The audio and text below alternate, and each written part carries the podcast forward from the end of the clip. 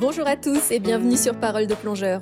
Je m'appelle Christelle et j'ai créé ce podcast pour partager avec vous, au travers d'interviews, les récits passionnants des amoureux de l'océan et de plongée. J'espère que vos écoutes seront remplies de découvertes et d'inspiration. Mon invité aujourd'hui s'appelle Jérôme et il a généreusement accepté de m'accorder un peu de son temps pour nous parler de l'association Plongeurs du Monde, dont il est le président. Si vous êtes passionné de plongée, que vous aimez les gens et souhaitez donner du sens à votre pratique en aidant des personnes qui n'ont pas forcément eu autant de chance que nous dans la vie, vous allez sûrement foncer dans l'aventure plongeur du monde en écoutant cet épisode si ce n'est déjà fait. Je ne vous en dis pas plus et vous laisse découvrir cette magnifique association auprès de Jérôme qui saura en parler bien mieux que moi. Bonne écoute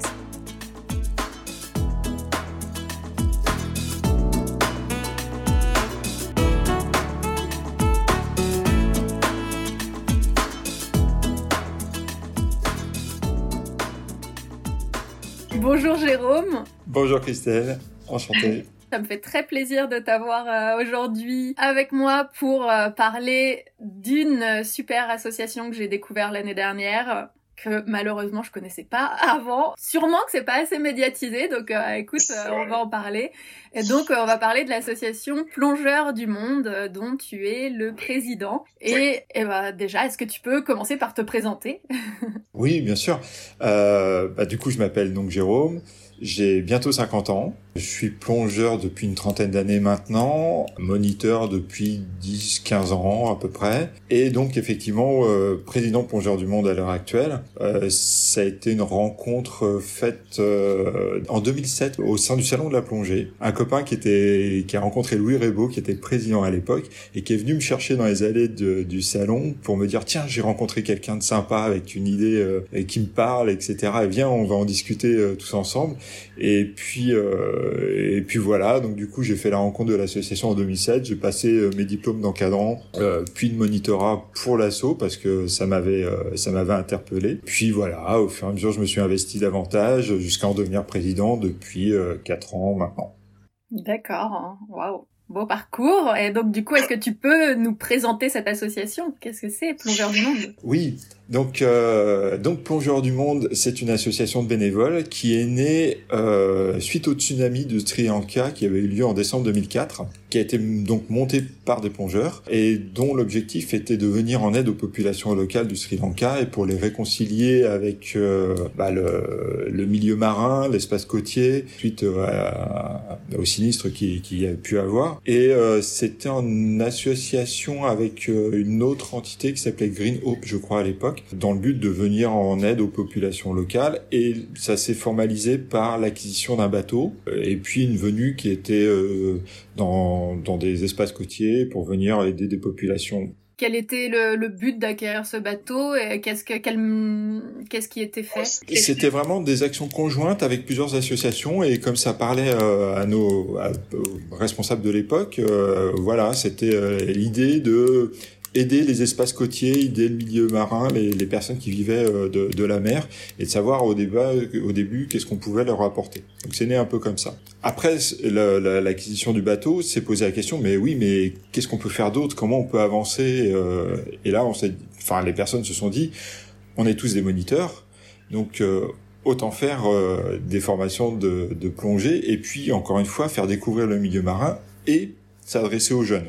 Donc c'est comme ça qu'est né ensuite, quasiment dès le début, le fait de faire des formations de plongée auprès des jeunes populations locales pour leur faire découvrir le milieu marin, refaire prendre confiance en fait envers ce milieu marin et puis euh, essayer de leur trouver un avenir social pour qu'eux puissent vivre dans la région, faire vivre leur famille euh, et puis entretenir en parallèle ce milieu marin puisque du coup on a toujours un regard un peu bienveillant et environnemental auprès des, des situations locales. Ok.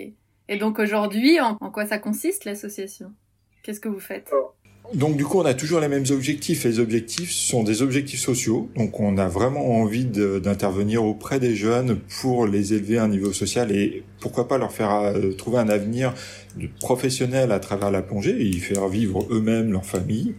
Et puis euh, des objectifs environnementaux euh, pour éduquer les populations, pas uniquement nos, nos, nos élèves euh, locaux, mais aussi bah, leurs familles, leurs copains, cousins, etc., qui sont souvent sur place, au respect de l'environnement, à connaître un petit peu justement le milieu marin, ce qui fait que quand on connaît, bah, on préserve en général. Et puis après, on a des actions aussi qui ont été, qui nous ont été proposées pour euh, faire de l'éducation auprès des gardes de parcs marins, parce qu'il y a plein de zones qui sont nommées euh, zones naturelles à protéger par l'UNESCO, par exemple, ou d'autres institutions, mais les personnes ne sont pas formées au départ et donc euh, là en ce moment on fait beaucoup appel à nous pour justement former ces personnes qui puissent avoir les compétences sous-marines là pour le coup subaquatiques de surveillance des, des coraux euh, du milieu de manière générale. Donc euh, on a toujours ces actions là c'est beaucoup développé à travers le, le, monde de manière générale sur un certain nombre de missions dont on va parler certainement.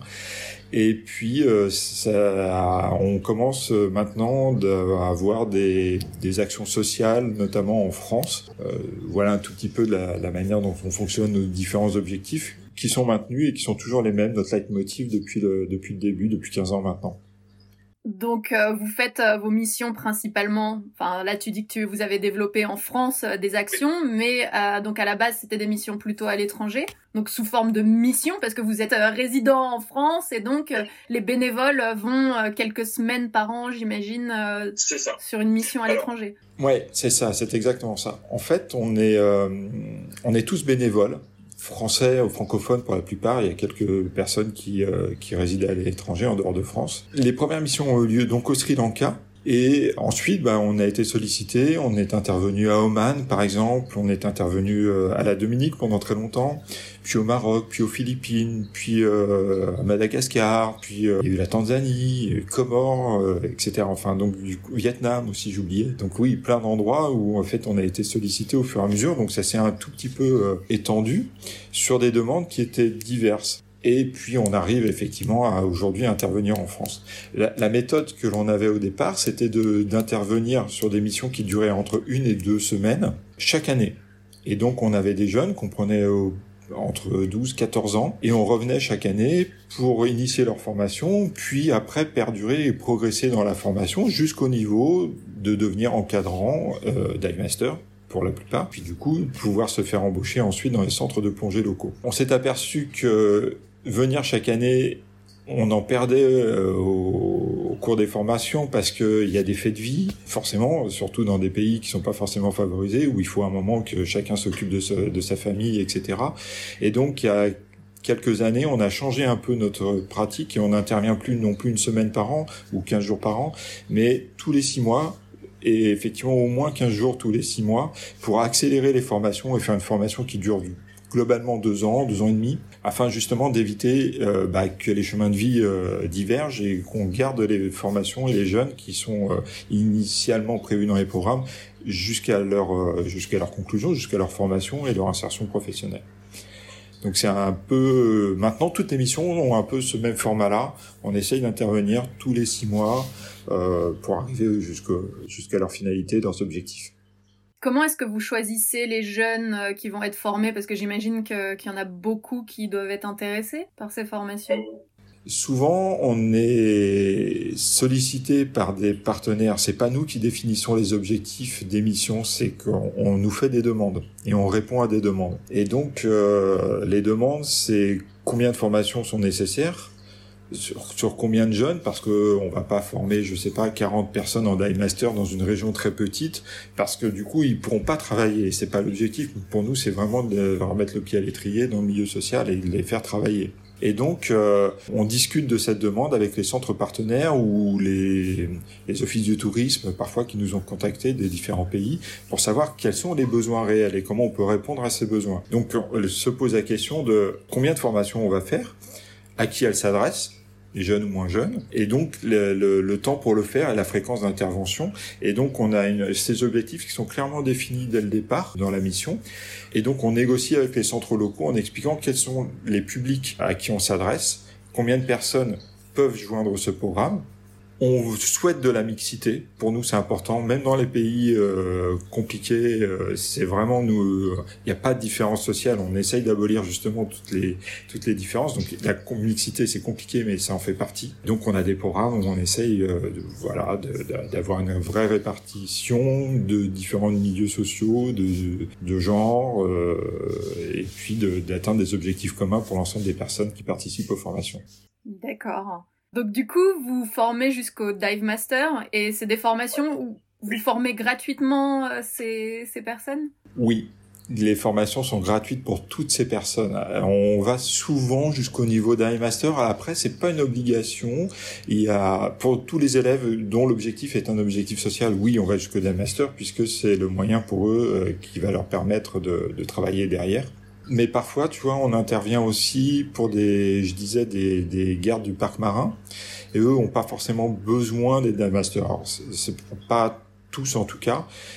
Ce dont ils ont besoin, c'est au moins d'autonomie et de, de, compétences vraiment de plongée, et puis parfois quelques spécificités pour aller poser des corps morts, pour aller faire de la surveillance un peu biologique, euh, pour voir si les coraux se portent bien ou certaines espèces, faire du comptage, euh, etc.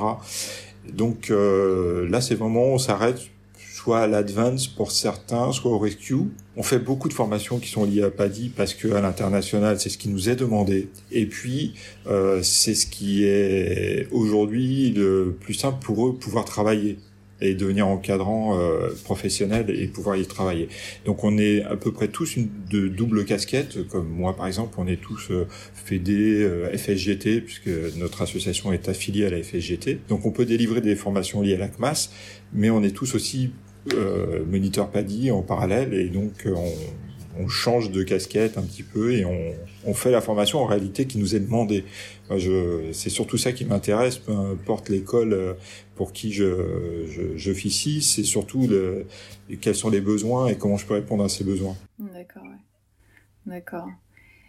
Euh, donc vous formez, il y a certaines missions où euh, vous formez des jeunes pour qu'ils deviennent euh, dive master et qui puissent s'insérer, qui puissent travailler dans le pays. Donc je pense que c'est la majorité des missions qui sont dans le but de voilà d'insérer professionnellement des, des, jeunes dans le milieu de la plongée. Oui. Tu parles de ces missions dans les parcs marins, les gardes de parcs marins.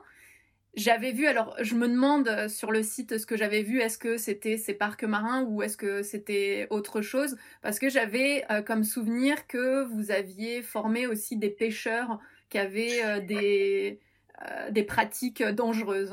Alors oui, c'est notamment le cas au Vietnam et on a un projet qui est au Chili euh, qui naîtra peut-être. On n'en a pas encore parlé, c'est pas public, mais euh, c'est un projet.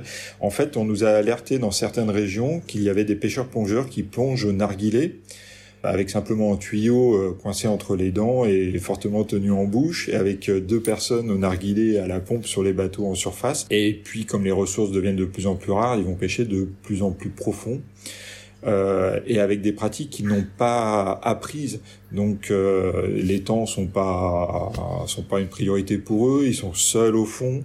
Ils remontent quand ils ont plus d'air ou quoi que ce soit, mais comme ils peuvent, etc. Et donc c'était des, des endroits qui étaient très accidentogènes avec beaucoup de décès par an. Et on a été alerté pour euh, essayer de venir en aide dans ces régions en partenariat avec une autre association qui s'appelle l'AFEPS, qui est une association de médecins, et qui eux forment en réalité à deux choses. D'une part, les médecins pour faire les prises en charge d'oxygénothérapie et d'accidents de plongée, et d'autre part, euh, formés à la recompression thérapeutique par immersion. Donc on n'en pratique pas en France, mais en tout cas dans ces régions reculées, euh, effectivement, ça leur permet d'avoir une première action médicale et de sauver un certain nombre de personnes. Donc nous, on a eu la partie plongée pour leur apprendre à plonger à deux, leur apprendre comment se comporter pour les vitesses de remontée par exemple, savoir dialoguer sous l'eau et tout ça c'est des notions qu'ils n'avaient pas. Depuis que l'on est intervenu en parallèle avec cette association de la FEPS, il y a eu des accidents évidemment, c'est un peu ça il y en a même dans les plongées classiques loisirs. En tout cas, il n'y a plus d'essais. Donc pour nous, c'est déjà une première victoire, c'est de, de, savoir que voilà, ça porte ses fruits et que et que au moins on limite euh, les, les conséquences locales. Et donc on a eu ce projet qui est toujours en vigueur d'ailleurs, qui est euh, au Vietnam. Et on a été alerté sur d'autres régions qui avaient les mêmes problématiques et on va on va voir si on peut toujours en partenariat avec la FEPS euh, bah, construire euh, et intervenir et, aider notre notre savoir enfin apporter notre savoir-faire aider les populations là-bas dans ce cadre-là. D'accord. Et au niveau de la langue, de la barrière de la langue, parce que j'imagine que vous intervenez auprès de populations qui parlent pas forcément anglais, est-ce que c'est pas un problème? Vous arrivez bien à vous faire comprendre? Au Vietnam, on a un traducteur. Euh, après, dans d'autres endroits, mais même le français, c'est pas forcément facile parce qu'on a des populations. Je, suis beaucoup intervenu aux Comores. Ils parlent français, mais ils apprennent le français euh, un peu dans la rue, une année en scolarité, voire deux pour les meilleurs. Et donc, en tout cas, à part le parler un tout petit peu, ils le lisent pas, ils l'écrivent pas. Donc euh, c'est là tout l'art de trouver des astuces pour faire des formations et de trouver euh, ce qui leur parle dans leur vie quotidienne euh, pour les leur donner des repères, leur faire comprendre un certain nombre de notions. C'est pas forcément tout le temps évident. Et puis après sous l'eau c'est bien plus facile. Euh, parce que là, c'est universel pour nous plongeurs. Et puis, et, puis on fait des examens oraux. Ce qui nous intéresse, c'est de savoir s'ils ont compris. Donc, ça, on a fait beaucoup d'examens oraux, par exemple. Ouais. Parce que du coup, les bouquins, enfin, tu vois, quand vous faites une formation PADI, je sais que PADI est traduit, leurs bouquins sont traduits dans beaucoup de langues, mais est-ce que, est-ce que, ouais, j'imagine que c'est pas dans toutes les langues. Ouais. Non, non, pas toutes. On a plein d'endroits. Euh, et puis, encore une fois, comme les Comores, d'accord, ils parlent français. Bon, c'est pas leur, leur langue principale, mais ils parlent en français. Mais ils le lisent pas de toute façon. Donc même le bouquin, euh, je peux leur fournir. Euh, ne vais pas leur servir. Donc ils vont regarder les images, etc. Mais euh, c'est là où, où c'est compliqué. Euh, donc on a un très beau partenariat avec Paddy là-dessus, euh, mais on n'a pas tous les ouvrages nécessaires aux formations. Donc bah on, on, se débrouille, on parle un peu anglais, on parle français, on fait beaucoup de signes, beaucoup de dessins. et puis au Vietnam on a un traducteur. mais voilà, on y arrive. Et à partir de quand vous parce que donc là vous avez des missions, tu m'as dit qu'il y a certaines missions qui étaient terminées, vous arrêtez d'aller dans certains pays. À partir de quand vous estimez que votre mission sur place est terminée? Alors, comme je disais, on a les objectifs qui sont euh, qui sont définis au départ avec les partenaires. Euh, on est obligé d'avoir des partenaires. On va pas emmener tout notre matériel. Il nous faut de toute façon un bateau sur place, un compresseur, des bouteilles, etc. vos partenaires, c'est des centres de plongée partenaires. Ce sont des centres de plongée qui deviennent partenaires avec nous, qui veulent bien prendre part à l'aventure, avec lequel euh, on, on signe des conventions avant de partir, pour définir justement les objectifs des missions. Et donc, du coup, on sait quels sont nos objectifs donc, on va euh, former un certain nombre de jeunes ou de moins jeunes pendant telle ou telle période. Alors après, tu as les aléas des conditions météo, de vie, etc., qui font que sur les nos idées au départ, on dépasse ou les objectifs changent un tout petit peu en termes de nombre et autres. Mais cela dit, il y a un moment où on atteint les objectifs qui étaient définis au départ quand on a fait naître cette mission. Donc on peut proroger et faire une deuxième mission, ce qui est arrivé euh, sur Apo Island, par exemple, ou à la Dominique, où on avait une première euh, intervention qui consistait à former des jeunes. Au cours de la première formation, c'était le ministère du Tourisme à la Dominique, par exemple, on nous a fait savoir ouais c'est très bien ce que vous faites mais du coup euh, euh, on sait que on veut développer le tourisme de la plongée à travers la Dominique et donc, euh, on aimerait bien qu'il y ait plus de jeunes. Donc, du coup, deux ans après, est née en parallèle une deuxième mission qui a repris six jeunes également. Euh, et donc, on intervenait les, semaines l'une après l'autre. Et, ils ont terminé leur formation deux ans après que nous, nous ayons terminé la nôtre. Et, mais voilà, en tout cas, on a un, un cadre d'intervention qui est défini au départ. Et et donc on sait à quel moment normalement elle s'arrête euh, dans, dans, nos prévisions. Après, on en relance d'autres si nécessaire. Et vous, vous avez des, vous suivez après, vous avez des nouvelles de tous ces jeunes que, que vous avez formés, ouais. Ah oui, on a des nouvelles. Et là, je suis content parce que tu vois, je, je pars en congé, mais là, euh, perso, euh, le mois prochain, et je retourne à la Dominique justement pour aller me faire encadrer par les jeunes que, que je suis allé former il y a, en fin de formation, c'était en 2017. Donc je les ai pas revus depuis, ça me fait vraiment très très plaisir de, de les retrouver là prochainement, ouais. Mais du coup, en tant que bénévole, est-ce qu'il y a besoin d'être euh, dive master ou instructeur, du coup, pour pouvoir aider et participer à l'association? Alors oui et non. En réalité, on peut rejoindre l'association en étant avec deux statuts. Soit on est déjà encadrant, soit on est plongeur en cours de formation afin de, de progresser dans ses compétences, euh, devenir encadrant pourquoi pas, mais en tout cas au moins progresser dans ses compétences. Et donc déjà adhérer, c'est soutenir l'association, c'est adhérer à nos idées et nous aider après effectivement à aider, à subventionner, parce que tu vois, les kits Paddy, on en parlait, mais l'ensemble des, des, supports de formation, on les paye nous. Euh, c'est pas du tout les élèves. Encore une fois, les formations sont gratuites pour eux, donc euh, ça, ça, fait partie des, des, des, des frais que, qui sont engagés par l'association et surtout les adhérents qui participent euh, et les bénévoles Mais alors on peut on peut adhérer et être soit encadrant ou pas encore encadrant. Si on est encadrant, on a une première intervention qui est une découverte de l'association qui que nous on appelle encadrant postulant. Ça permet à la personne de découvrir notre fonctionnement, notre philosophie, nos différentes actions, nos objectifs, et nous de découvrir la personne.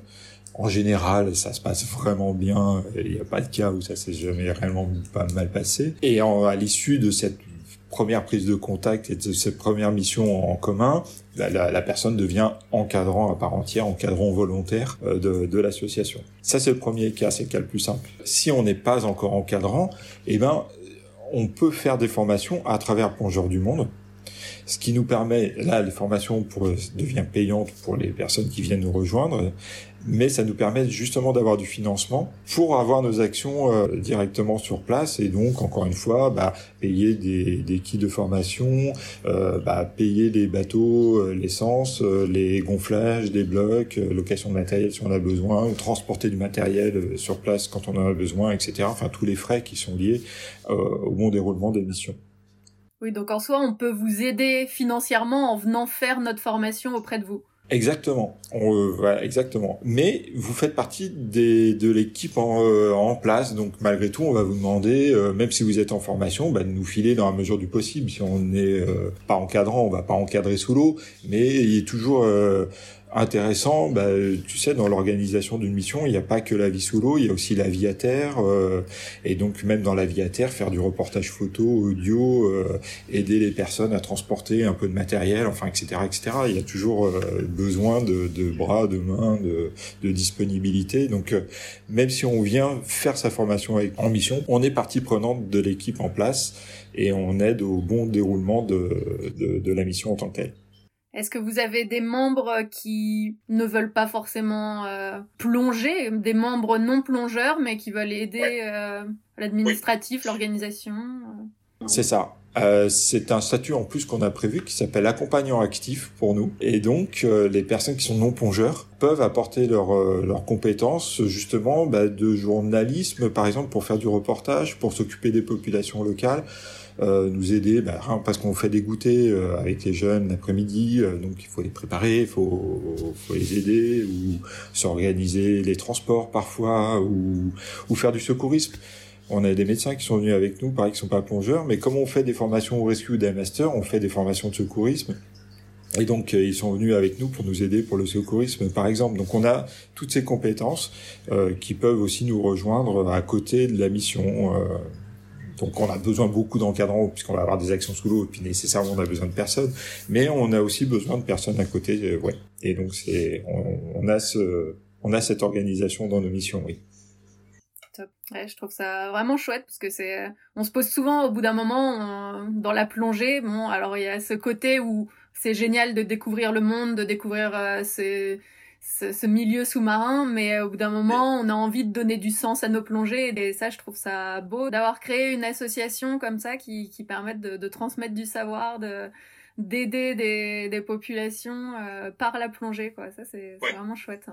Et alors, ma question. Alors, bon, j'imagine, oui. j'ai vu déjà euh, sur le site qu'on peut aussi aider en faisant des dons à l'association euh, parce que forcément vous une association a toujours besoin d'un peu d'argent. C'est ça puis on reçoit pas de subvention donc euh, effectivement on ne vit qu'à travers les dons et surtout le très gros investissement des bénévoles euh, ça je tiens à souligner parce que du coup c'est c'est un peu notre cœur de fonctionnement et je les en remercierai jamais assez parce que sans les bénévoles on serait pas capable de partir en mission etc. Et alors, si tu devais choisir un ou deux souvenirs avec l'assaut, qu'est-ce que ce serait tes, tes plus beaux moments, tes moments marquants alors, j'ai pensé à, c'est pas vraiment, enfin si c'est lié à la plongée. On a fait des formations où je suis beaucoup intervenu à la Dominique, euh, et donc euh, je me souviens d'une euh, d'un jeune homme avec qui on avait du mal en formation la première année parce que, comme je te disais, il savait pas lire et il savait pas écrire. Et il s'est rendu compte de ces difficultés au cours des formations avec les autres euh, élèves qui étaient présents. Et j'en ai parlé à la responsable Marcella, qui, euh, était la responsable du centre hôtelier de plongée euh, partenaire avec nous, qui nous accueillait. Et Marcella a organisé toute l'année, en réalité, un accueil pour ce jeune homme tous les samedis matins pour lui apprendre à lire et à écrire.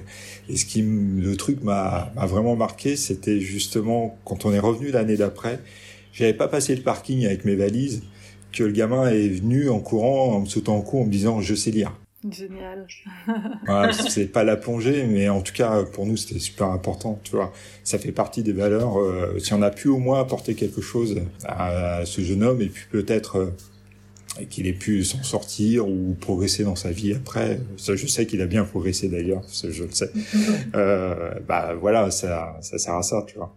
Ah, génial. de, de, revenir aussi tous les ans ou tous les six mois, tu dois créer des, des, belles, des beaux liens, quoi. Ça, c'est chouette.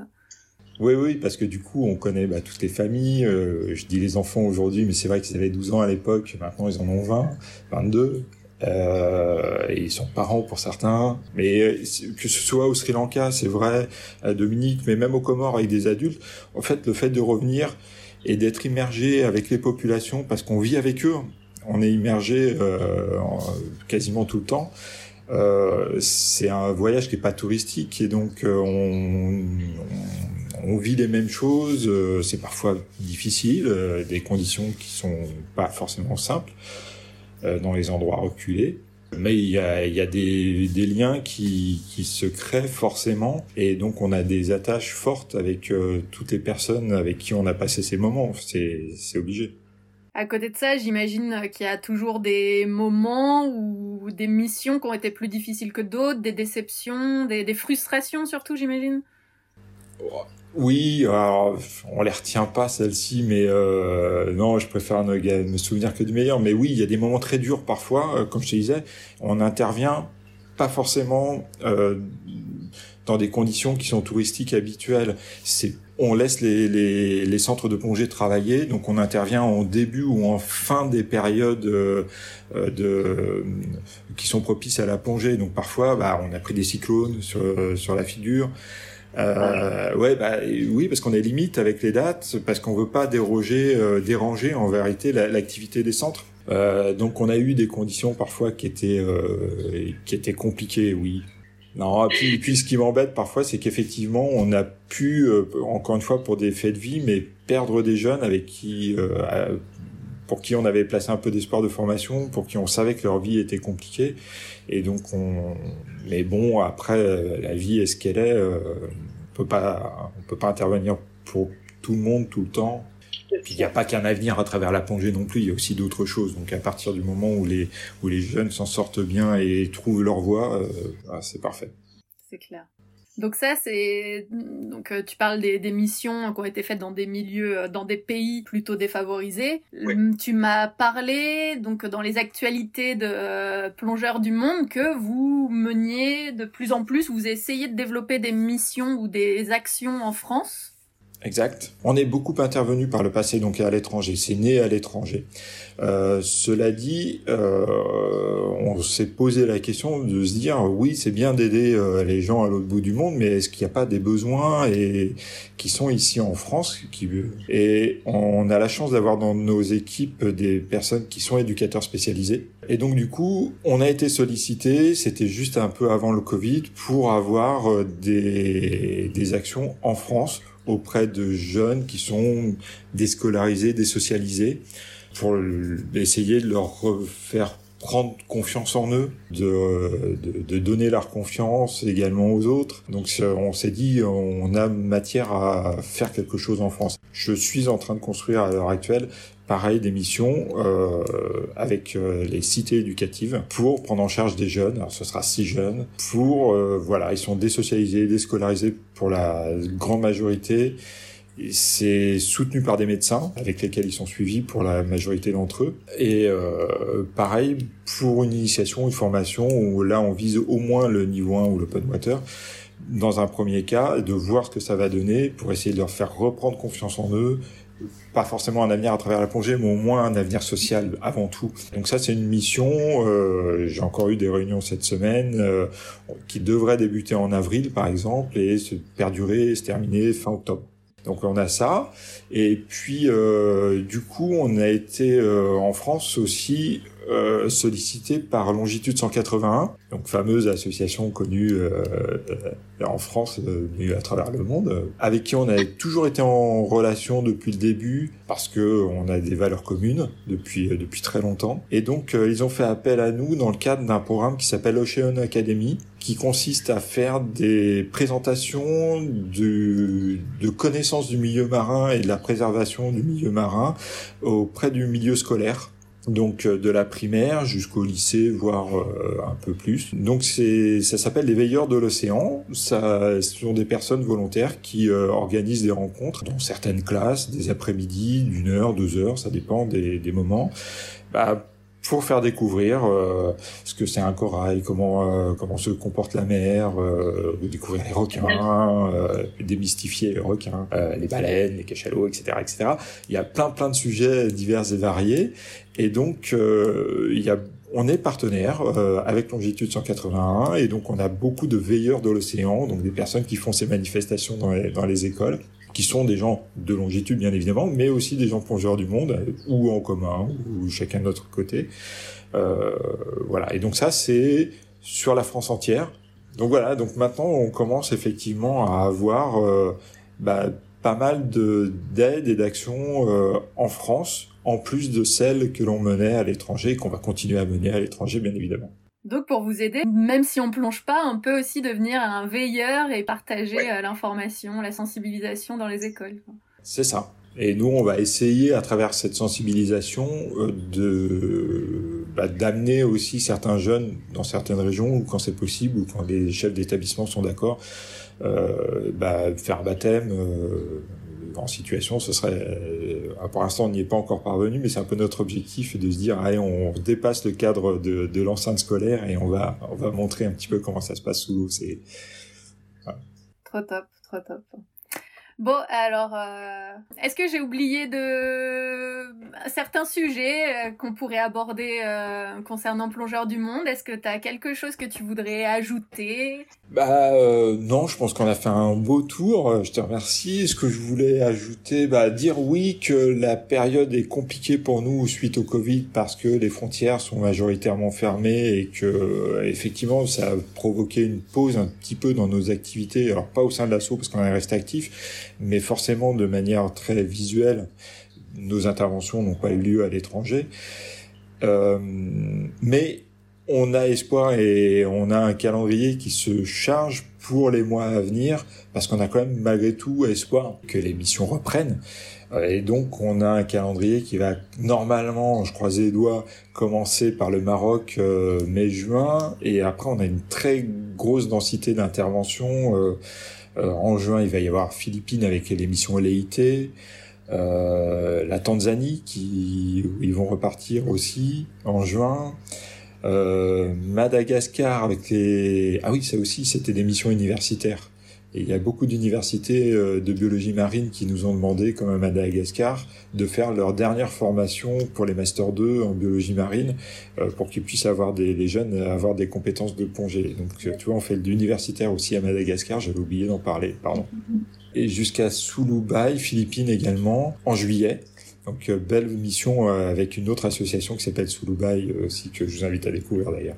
Donc en tout cas, on a ce programme qui est prévu dans notre agenda. Je croise les doigts pour qu'on puisse le mener à bien et que tout se passe bien. Et puis, euh, comme ça, avant l'été, normalement, on aura effectivement cinq ou six missions qui seront parties. Euh, et ça, ça, fera du bien pour beaucoup d'entre nous et d'une part, mais aussi d'entre eux parce qu'ils sont très à l'attente de notre retour dans beaucoup d'endroits. Donc, euh, ça me ferait plaisir de pouvoir y retourner. Et un truc que j'ai pas dit, c'est que moi là je vais essayer de monter et de publier l'épisode avant le salon de la plongée. Donc du coup, s'il y a des personnes qui veulent euh, soit devenir membres, soit juste vous rencontrer ou manifester du soutien, vous allez être au salon de la plongée, plongeur du monde. C'est ça. Alors c'est un moyen pour nous effectivement de nous faire connaître et puis de, recruter entre guillemets, enfin d'avoir des personnes qui adhèrent à notre idée, à nos, à, nos missions, à notre philosophie. Donc on sera au salon de la plongée pendant les quatre jours du salon. Le salon qui a lieu du coup à Paris, je crois du 11 au 14 mars. Malheureusement, je vais pas pouvoir y aller. je voulais y aller, mais bon je vais euh, en Polynésie, donc euh, c'est pas plus mal non plus. vrai. Euh, et autrement, vous avez un site internet, Plongeur du Monde. Oui. Plongeur avec un S, et c'est tout attaché, plongeurdumonde.com. Et une chaîne YouTube où on a quelques reportages vidéo qui montrent concrètement comment dérouler l'émission. Donc là, tous les liens, pareil, à travers notre site web, vous pouvez les trouver et avoir quelques petits résumés de nos missions dans certains endroits. Et bah, génial. Super, un grand grand merci Jérôme pour, euh, bah, pour euh, ton investissement et puis bah, pour euh, avoir partagé tout ça avec moi et avec nous. Avec grand plaisir. plaisir merci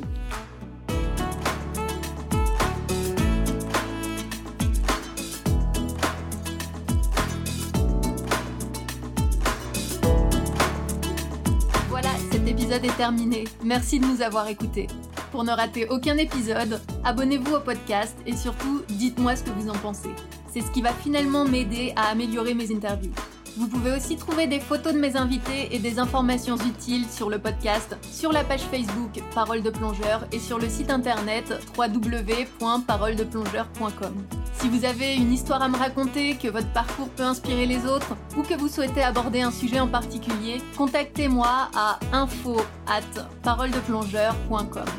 Un grand merci à Frédéric Bro pour l'aide qu'il m'apporte pour la réalisation de ce podcast.